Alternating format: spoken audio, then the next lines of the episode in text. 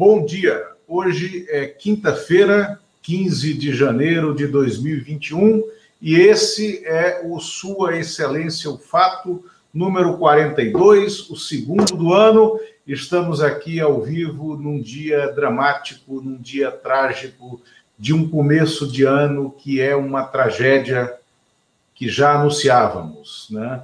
Vivemos uma tragédia que é, não era difícil prever, humano, né, que isso aconteceria. Nós falamos aqui diversas vezes que isso poderia acontecer, né, o que está hoje em curso no país, essa tragédia em Manaus. Né?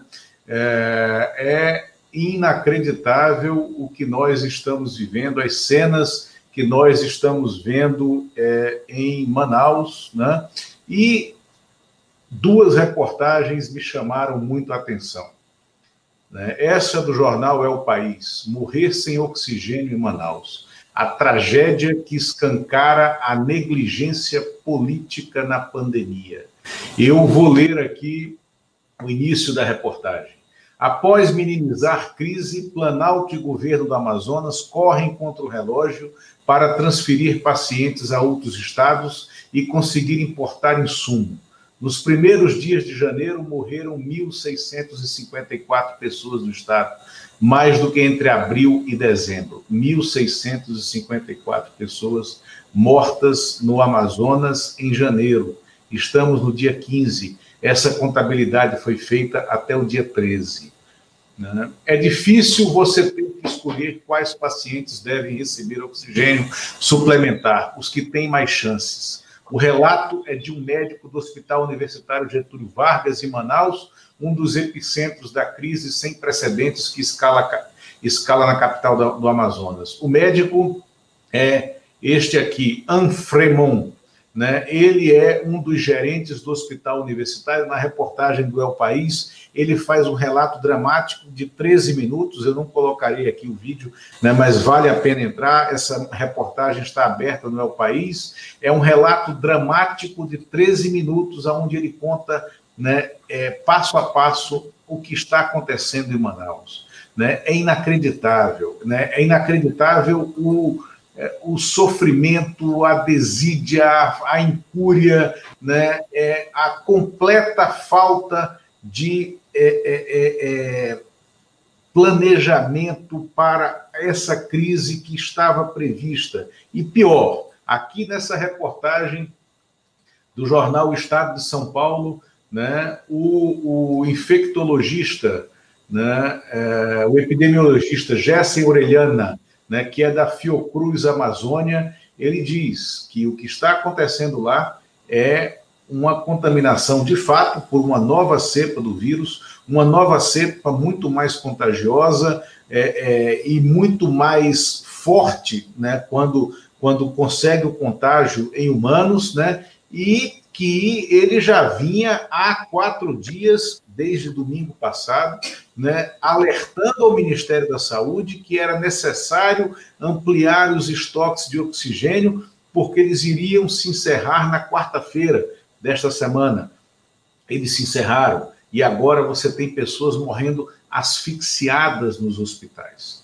Asfixiadas nos hospitais. É, é, não sem razão, né, a Procuradoria é, da República no Amazonas, né, o procurador Igor da Silva Espíndola né, entrou com uma ação dizendo que o governo já estava informado por ele, né, porque ele mandou avisos ao Ministério da Saúde, isso são informações coletadas pelo Guilherme Amado, da revista Época, ele mandou informações ao Ministério da Saúde né, há uma semana, alertando para o caos, por quê? Porque nem o governo federal, nem o governo do estado tinham se preparado, tinham organizado os estoques em Manaus. Ontem à noite foi apreendido um caminhão num, num depósito ermo de Manaus com 33 é, eh, cilindros de oxigênio né, que estavam sendo vendidos no mercado paralelo para pessoas que podiam comprar. Né, pessoas que foram com carros particulares até o terreno chegaram a ser flagradas comprando no mercado paralelo cilindros de oxigênio para levar para os hospitais aonde estão seus parentes. É absolutamente o que a gente está vendo é algo impensável, é absolutamente inacreditável né, é, ter isso hoje em curso no Amazonas. Né? É, é, e aí, o ministro da Saúde foi a Manaus esta semana, na quarta-feira, no dia em que acabaram os estoques, e o que ele falou? Que não tinha mais combustível, não, não tinha mais oxigênio, né? É, que aquilo foi um erro do governo do estado e que o governo do estado e a prefeitura de Manaus também erraram por não administrar cloroquina como um tratamento preventivo que não existe para o coronavírus. O tratamento para o coronavírus preventivo é responsabilidade administrativa, é crime de Estado que estão fazendo. E ontem, o Bolsonaro, presidente da República, junto com o seu ministro da Saúde, em vez de trazer soluções para o problema, em vez de envolver todo o governo e o aparato de Estado nisso, fez mais uma de suas lives ridículas, aonde é, novamente desdenhou da capacidade de gestão do Estado e tentou tirar do colo dele essa culpa histórica do genocídio que está em curso. Eu, mano, nós vivemos um genocídio no Amazonas. É um crime de Estado anunciado. É chocante as cenas né, que nós estamos testemunhando, que nós somos contemporâneos. Eu recomendo a leitura dessas duas reportagens que coloquei aqui, do jornal É o País, do Estado de São Paulo, estão abertas nos sites do jornal. Né? E como você vê essa questão, irmão? Ô Lula, é, é, realmente um quadro dramático, né? Eu acho que é até difícil. Eu, eu, eu tenho a impressão de que o Brasil nunca viveu uma tragédia tão grande assim. Se você pega o tempo, o potencial de tudo isso, nós já tivemos enchentes, nós já tivemos casos graves aí de, de desastres ambientais, crimes ambientais. Agora, esse é diferente, né? Você ter. Ontem eu vi um relato do, é, 26 pessoas teriam morrido asfixiadas dentro de uma única sala do, de um desses hospitais. Então, nós estamos tratando de uma coisa sem precedente. É, e aí, Lula, eu acho que queria abordar dois aspectos. Um, primeiro, com é, a falta de verdadeiros líderes políticos no Brasil. É, os líderes políticos são aquelas pessoas que são capazes de dar o rumo certo e impedir o rumo errado.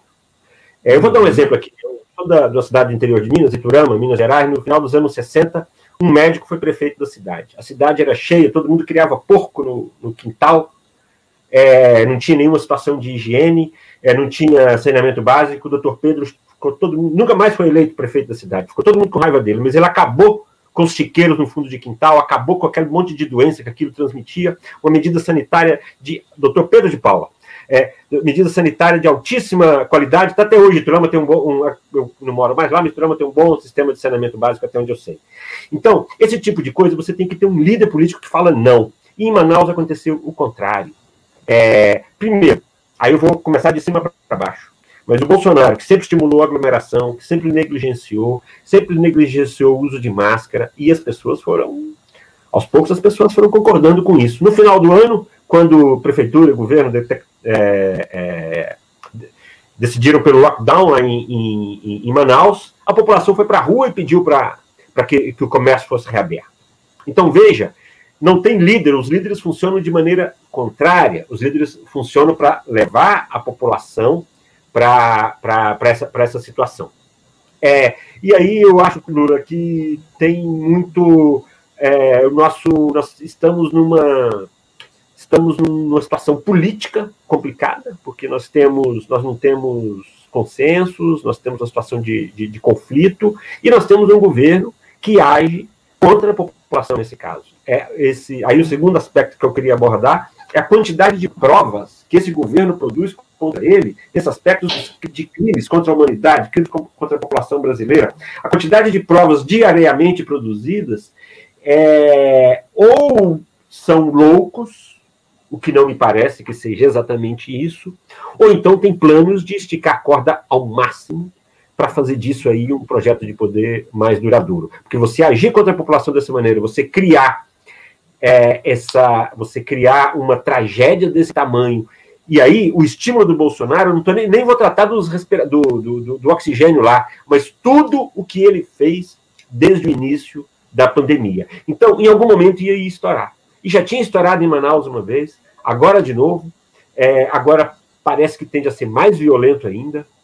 E, assim, isso, o, o, o, a conclusão, Lula, é que de alguma maneira isso precisaria ser responsabilizado, né? Porque os atos foram praticados, é, a, a, a, negligência está clara, essa palavra, inclusive, foi utilizada pelo ministro Lewandowski, do STF, em relação, quando ele tomou a decisão contrária a confiscar os equipamentos lá de São Paulo, que o Bolsonaro, que o Ministério tinha pedido, ele tomou, usou essa palavra negligência. Negligência está entre os crimes, sabe? É um crime, está falando de crime. Nós temos o ministro do STF falando de crime. Então, nós estamos falando de crimes.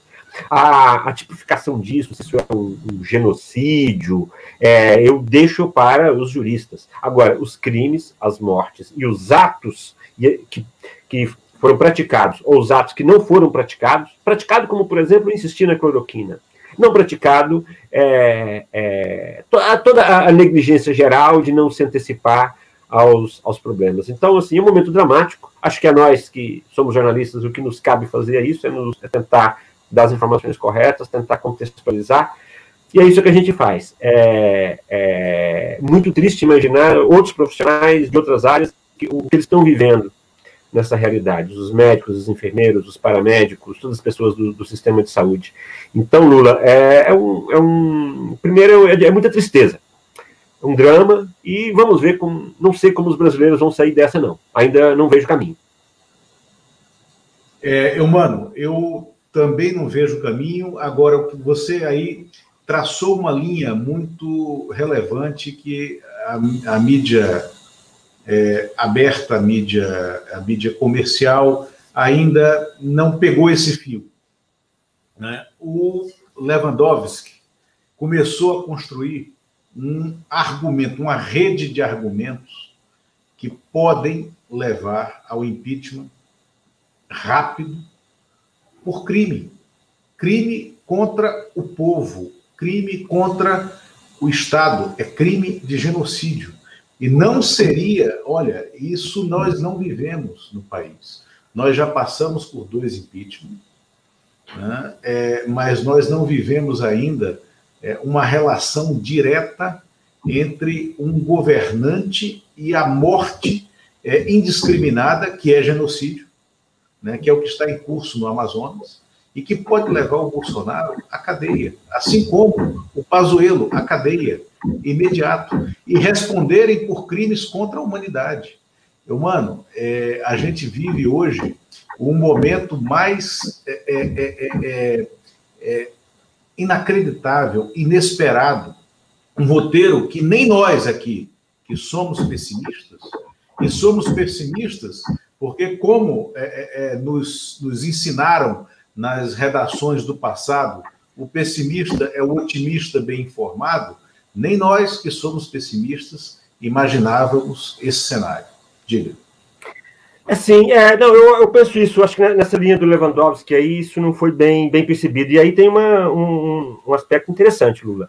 Enquanto que no caso de um impeachment iniciado pela, pela Câmara, há necessidade do despacho do presidente da Câmara, no caso de você ter o Supremo, a Justiça, pedindo para processar o presidente, aí é um outro processo. Aí isso está menos vinculado, e então é um outro caminho que se pode levar ao, ao impedimento do, do Bolsonaro. É, penso que essa que a discussão sobre o impeachment do Bolsonaro ela vai ser cotidiana a partir de agora. Você, ela, tá, ela está pautada, independentemente do resultado na, na, na Câmara, no Senado, é, mas, não, mas vai se falar sobre isso todos os dias. Os fatos são graves, as consequências são graves o deboche com que tudo foi tratado ao longo do ano passado e início desse ano, pelo governo, pelo Bolsonaro, pelo Pazuello, é, eu acho que, então, assim, por esse caminho, pode ser, pode ter, uma, pode ter uma outra, um atalho aí para iniciar um processo. É isso mesmo? Não, exatamente isso, mano. Eu acho que há um atalho para o início desse processo. né, é, eu acho que há uma, uma saturação né, da paciência com que alguns personagens que estão sentados em cadeiras importantes das instituições têm. Né? É, hoje começa o período em que a Rosa Weber estará sentada na, respondendo, ela é a primeira vice do, ela é a vice-presidente do Supremo e ela hoje estará sentada na cadeira de presidente até o fim do mês, né? Nesses 15 dias e a cabeça de Rosa Weber é completamente diferente da cabeça do Fux. Né? O Fux é aquele que tenta é, transformar é, um monte de, de papelotes né, da sua passagem é, pelo mundo jurídico em alguma coisa parecida com biografia. Ele não tem biografia ainda. Tá? E dificilmente, pela forma como se comporta nos últimos anos, terá. Rosa Weber é diferente. Então, eu imagino que é, o cenário, é, é, o teatro está sendo armado de uma forma muito difícil para o Bolsonaro sair de dentro. Assim como é, a disputa pelas presidências da Câmara e do Senado pode ser um catalisador nesse processo.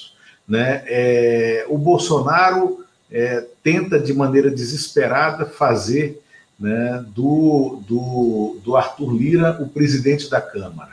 Eu acho que é, Arthur Lira tá, per, perde terreno a olhos vistos. Ainda é possível, mas perde terreno a olhos vistos, até pelas denúncias né, que estão sendo feitas na sua vida pessoal. Né? A eleição eventual do Baleia, né, é, a eleição eventual do Baleia, ela, ela pode colocar no colo dele, né, com essa costura da aliança que o Rodrigo Maia vem fazendo para a eleição do Baleia, pode colocar na, no colo dele a oportunidade né, para tocar para frente o impeachment.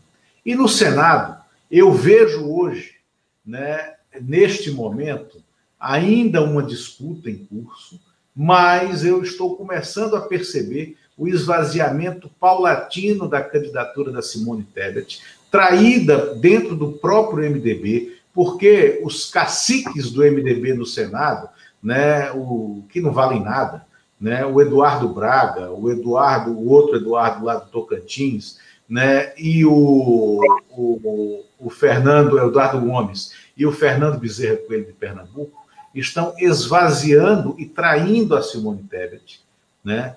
E ali vai ter quase que uma nomeação do Rodrigo Pacheco. Mas o Rodrigo Pacheco tem um, um tipo de postura diante das coisas de Estado que pode dar consequência a uma trajetória de pedido de impeachment imediato. Né? É, agora, o fato é, o Bolsonaro está fazendo um piquenique na boca do vulcão com essa, esse genocídio, com essa tragédia amazônica. E ele está atraindo né, o ódio, a energia, a energia vital de reação de pessoas, inclusive do seu próprio grupo. Né? É fundamental que se leia essa reportagem do El País, que nós colocamos aqui mais cedo, que eu vou repetir agora. É, é essa reportagem do, do jornal El País, né, Morrer sem oxigênio em Manaus, a tragédia que escancara a negligência é, política na pandemia, porque essa, esse, esse vídeo, né, esse vídeo tem um relato, o vídeo que está contido na, na reportagem, tem um relato de um médico que está na linha de frente, que votou no Bolsonaro, que é bolsonarista e que diz: olha, chegamos ao limite. Né? Eu vou colocar aqui uma, uma observação do Rodolfo né, Costa Pinto. Acredito que está se falando pouco sobre a possibilidade das cenas que vemos em Manaus se repetirem em outras cidades. A irresponsabilidade da liderança das pessoas não ficou restrita a Manaus. Né? É, Rodolfo, no segundo semestre do ano passado, trabalhou teve que ir profissionalmente a Manaus diversas vezes.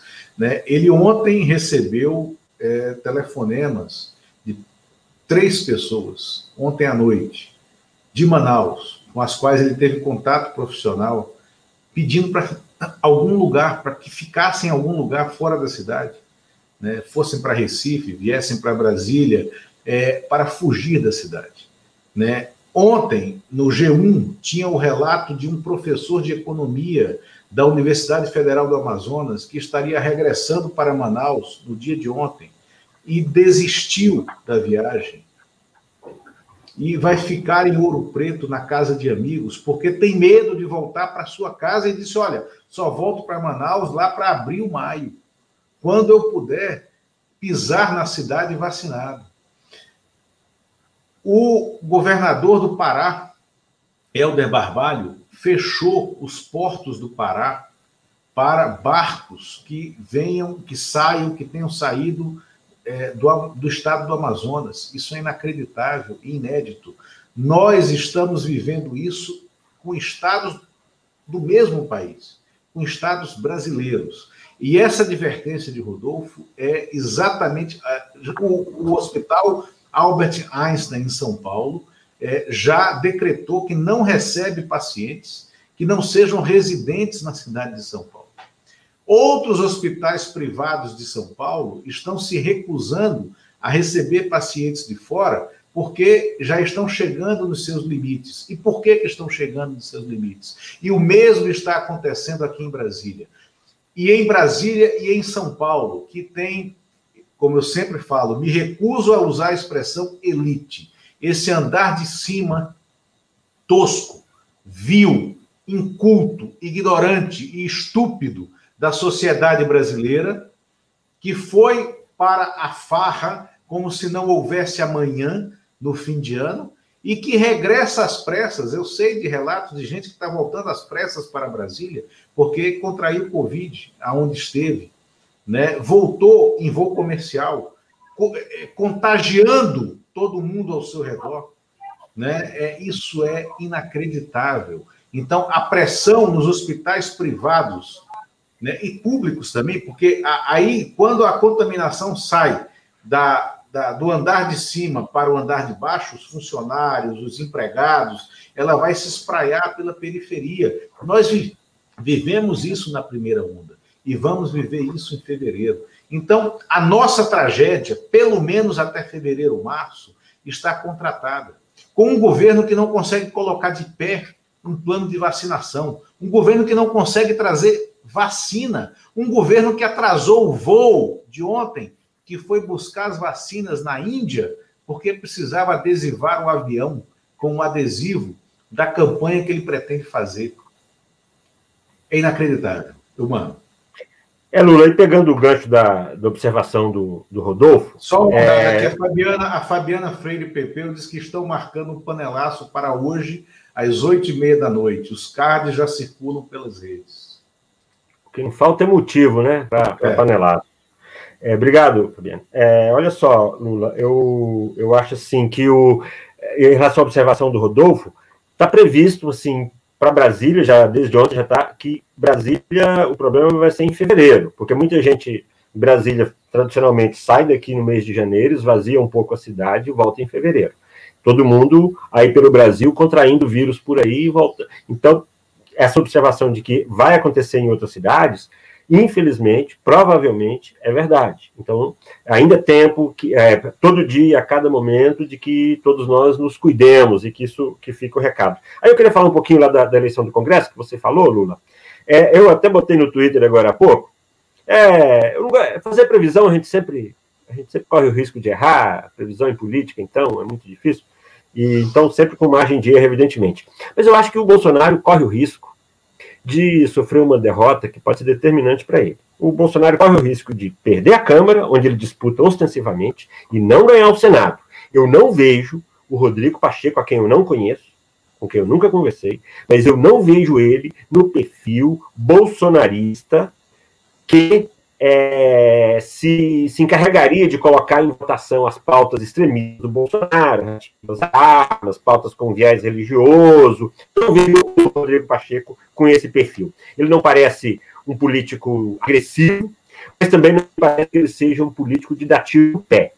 E ele vai passar por ele aí, talvez, se isso acontecer. Eu acho que o presidente do Senado, acho que dificilmente a Simone Tebet vai, vai conseguir vencer. Acho que a, a candidatura do, do Rodrigo, ela, ela, ela surpreendeu bastante aí. Mas aí, Lula, eu penso que pode, ele, eu não creio que ele vai ter esse comportamento bolsonarista, radical, que pode ter o, o Arthur Lira. O, o, Rodrigo Pacheco não precisa do Bolsonaro para ser eleito nessas alturas dos acontecimentos.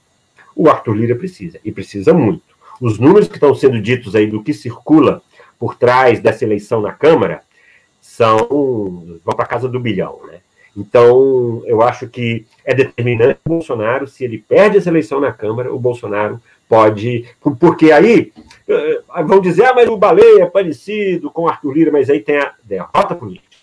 E uma derrota política, principalmente se a votação do Baleia for uma votação alta, a derrota política era é suficiente para mudar o clima. E aí aquilo que, que você falou, a própria eleição da Câmara vai alimentando esse debate aí vai depender também do comportamento do povo, né? Porque se o povo quiser ir para a rua para.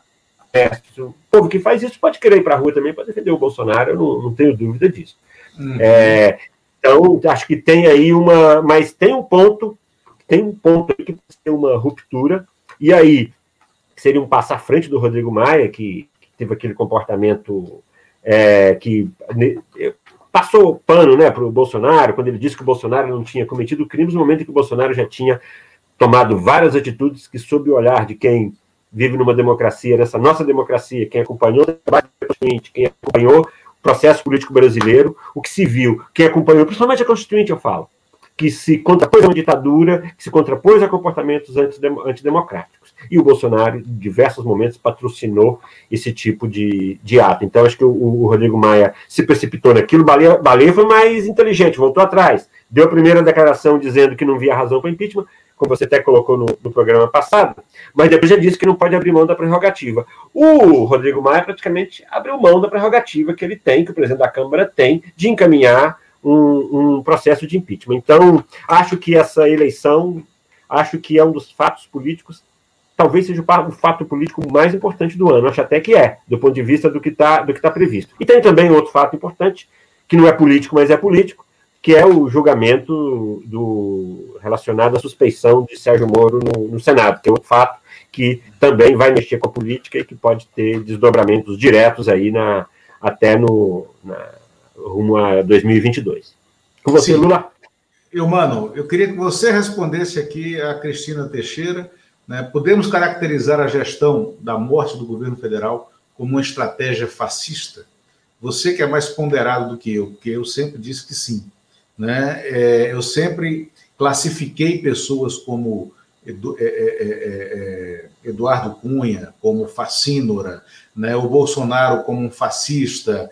Né? É, eu sempre identifiquei essas, essas características, não só de agora. Agora nós estamos incorporando um genocídio. Coloquei aqui na tela também o chamado para o panelaço dessa sexta-feira, às oito e meia da noite, é o hashtag Brasil sufocado, sem oxigênio, sem vacina, sem governo, né, que já está uma convocação, enquanto a gente falava aqui, uma pessoa que, aliás, votou no Bolsonaro, hein?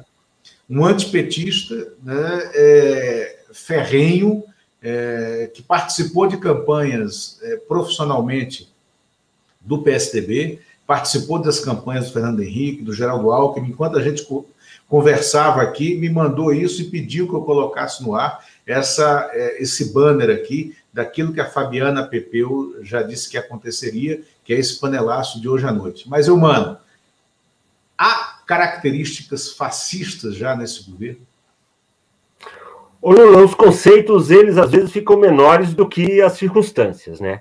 E todas as vezes que se trata desses conceitos, fascismo, nazismo, chega gente para argumentar de tudo quanto é maneiro para descaracterizar o, o, o, argumento. Mas, assim, é, eu, gostei da sua, eu gostei da sua introdução. Mostra que é sempre bom a gente conversar com alguém mais velho, porque sempre tem esses argumentos, assim, quase é, é, é, românticos, né? Não, mas veja bem, agora se você for pegar, você vê características no Bolsonaro que, que, que, parecidas com o que fazia Benito Mussolini? Sim, com certeza. O populismo, até cenas cenas de nada, natação, coisas assim. Então, sim, nesse aspecto eu não tenho dúvida. Agora, eu tenho medo desses conceitos, Lula, e isso não estou diminuindo a gravidade do que o Bolsonaro faz, não. Muito pelo contrário, eu acho que ele está no extremo desses conceitos todos. Eu acho que ele está.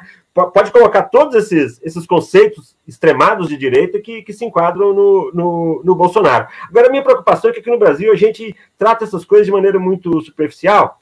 E vamos pensar que tempos atrás a esquerda chamava o PSDB de fascista. Se você compara o PSDB, que é o partido que nos direitos humanos, no Congresso, sempre atuou, inclusive, junto com a esquerda, o PSDB não é fascista. Gastamos, gastaram argumento errado. Use outros argumentos contra o PSDB, mas esse não era.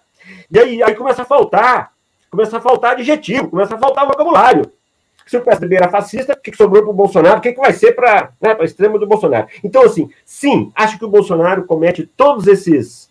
está enquadrado em todas as, os conceitos radicais da extrema-direita. Pode não ter praticado todos ainda, mas já falou sobre o comportamento dele, sobre matar pessoas, mata 30 mil, sou a favor de. Eu sou militar, eu, eu fui treinado para matar. Tudo isso, todas essas circunstâncias, o comportamento dele de um país que é um país pacífico, mas que ele estimula o armamentismo, que ele estimula. Né, quem estimula o armamentismo está estimulando briga de vizinho, está estimulando briga de casal, está estimulando briga de quarteirão, está é, tá estimulando milícia, o que é muito mais grave. Então, para resumir, o Bolsonaro tem todos esses defeitos, eu acho. Pode chamar de fascista, sim, acho que tranquilamente. E agora acho que os, os conceitos são pequenos diante da, do que está acontecendo aqui com a gente. Até porque a grande maioria do povo brasileiro não domina esses conceitos. E isso, às vezes, a gente acaba falando para. Então, eu acho que está nesse nível de gravidade daí para frente. Maravilha. Eu, mano, eu concordo contigo é, é, com um viés. Eu acho que é fascista, sim. Né? É fascista porque o projeto sempre foi, tá? apesar dele não ter um projeto de governo, né? mas o projeto de poder que levou o Bolsonaro né, à presidência sempre foi um projeto fascista. É, ele foi assentado é, na cúpula das Forças Armadas, que hoje está decepcionada com ele. Né? É, só um minuto aqui que a Fabiana é, elogia a pergunta da Cristina Teixeira. Aliás, só fazer um parêntese aqui, como tem muita gente que me conhece há muitos anos, desde os tempos em que é, você organizou aquele Enem, aquele é, Enecom, Enecom né, é, em Brasília, para o qual eu não deixei que é, o diretório acadêmico da UFPE mandasse alunos. Tem muita gente daquele fascismo, tempo hein? Isso é fascismo, das, hein? das universidades. Não, não, não. Eu apenas tinha uma cabeça mais organizada do que vocês, jovens, apesar de ser mais jovem do que todos, né? é, e fazia política estudantil num partido que nunca foi fascista, que era o PSDB. E era acusado de ser de direita. Né? Hoje eu estou à esquerda de pessoas como você, por exemplo, no meu, no meu Exatamente. Né? Mas voltando aqui, mano, é, eu acho sim que o projeto de poder foi fascista desde sempre do Bolsonaro. Né? A, a, a maneira como a, o andar, a maneira como é, é, os oficiais, né, sobretudo os oficiais generais do Exército Brasileiro, da ativa na época e, o, o, e diversos é, é da reserva, sobretudo o Sérgio Etchegoyen, que era o ministro-chefe do Gabinete de Segurança Institucional do Temer. Esse é esse personagem é a chave da eleição do Bolsonaro que foi uma eleição à margem da legalidade, foi uma eleição que teve componentes de, ilegalidade de compra de votos, né? É, ali já era um projeto fascista. O que nós estamos vendo aqui agora é a consequência de as instituições terem feito vista grossa para a ascensão desse projeto de poder. E aí eu falo das instituições como Supremo Tribunal Federal, Tribunal Superior Eleitoral, porque o TSE teve oportunidade em diversos momentos de segurar essa ascensão do bolsonarismo, usando a Constituição e a legalidade para isso. Porque a campanha do Bolsonaro foi uma campanha irregular, ilegal. E não falo nem na questão do financiamento. Óbvio, há o uso das ferramentas, dos instrumentos né, para disparo de mensagens em massa, mas duas decisões que foram é, acachapantemente ilegais e canalhas naquele momento do TSE, que foi permitir que o Bolsonaro não fosse ao último debate da Rede Globo, né, de todos os candidatos no primeiro turno, mas desse uma entrevista solitária na Record. Aquilo foi um crime contra a legislação, contra a legislação de campanha. Né? E o segundo foi quando permitiu que ele, já liberado do, do ponto de vista médico, continuasse sem fazer campanha né, no segundo turno e fazendo é, é, é, é, apenas transmitindo, não indo a nenhum debate, apenas transmitindo seus comunicados. E aí teve a mídia corporativa, a mídia aberta, que participou né, dessa tragédia que foi a eleição do Bolsonaro, que nos está trazendo ao genocídio, né, que foi a mídia que continuou cobrindo a eleição de maneira dispar, porque você tinha no segundo turno um candidato que era obrigado a ir para as ruas, era obrigado a ir para o enfrentamento, era obrigado a ter opinião sobre tudo, sobre todos os temas, e todos os dias estava na mídia, e o outro que ficava de casa respondendo aos telejornais por escrito, com seus comunicados lidos pelos telejornais, né? E óbvio, comunicados escritos não por ele, porque ele é completamente estúpido e ignorante e não consegue escrever um bilhete de três linhas, escritos por marqueteiros e advogados. E aí foi a campanha assimétrica. E essa advertência eu fiz na época ao pessoal da Rede Globo, né? É, é, essa advertência eu fiz ao pessoal da Rede Globo na época, da Rede Globo, da Globo News, a campanha era assimétrica. E o que eu ouvi de volta né, são as regras do jogo. Não eram as regras do jogo. Né? E o são as regras do jogo nos trouxe a essa tragédia. Eu, mano, ficamos por aqui? Sim, Lula, ficamos por aqui. Quero agradecer ao pessoal que está aí com a gente. Dia, e... Um dia muito pesado. Muito obrigado a vocês. Continue. Não é isso. E vamos torcer, vamos acompanhar esses fatos todos e vamos, vamos é, ver o que cada um pode fazer, né, Lula? Nós estamos aqui tentando, nós somos comunicadores, né? Mas há muito Exatamente. que ser feito. Há muito que ser feito. E acho que quem colocou o Bolsonaro lá foi o povo. Então, o povo, cabe ao povo é, também tomar as atitudes. Foi, quem colocou o Bolsonaro lá foi parte do povo. Foram 39% dos eleitores aptos a votar porque é, quem não votou, quem não foi votar por implicância, quem votou em branco, quem votou nulo, também tem sua participação. Né? Então, Bolsonaro foi um presidente minoritário, né? É, é, é está lá. É, só um detalhe: nós estamos fazendo algumas enquetes, seja via YouTube, é, Facebook, Twitter e também na, na, minha página no Instagram, sobre a mudança de horário do programa. Nós, até agora está vencendo o horário de 8h30 às 9h30, com 50, tem três opções de horário, tá? É de 7 às 8 da manhã, de 7h30 às 8h30 e de 8h30 às 9h30. E com 50% dos votos, olha, mais do que a votação de Bolsonaro, está ganhando é, o horário de 8h30 às 9h30. Mas falamos isso mais para frente.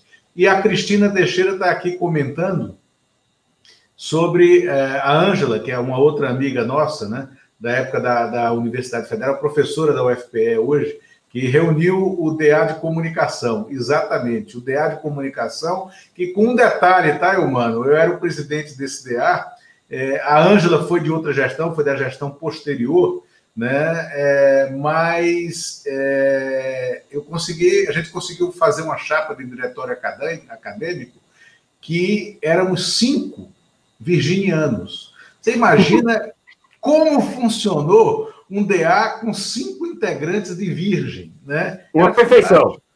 Uma perfeição. Perfeição, era uma máquina totalmente azeitada, né? Eu, Cristina, Fabiana, né? é, Augusto, que hoje está na Holanda, e Flávio, que continua no Recife. Né? É isso, um grande abraço, muito obrigado. E, aliás, e nenhum deles, creio, veio para o seu Enecom em Brasília, tá? Porque a perderam, gente levava, perderam. A gente, levava, a gente levava a vida a sério, a gente não estava para participar dessas coisas, né? esses circos da turma de comunicação. Ó, é o seguinte, quem perdeu, e que eu tenho certeza que se, que se arrependeu, tem um vídeo de cinco minutos no YouTube, décimo Enecom. Tá tudo lá, vai, vão ver a festa que vocês perderam, hein? Abraço, Lula, abraço, Fabiana, pessoal. A Fabiana tá me desmentindo aqui, ó. A Fabiana diz, eu fui. Ah. Ela, ela, era do núcleo, é, é, digamos, do, do núcleo distópico. falou, Lula, falou, que bom. Abraço, valeu, um abraço, tchau.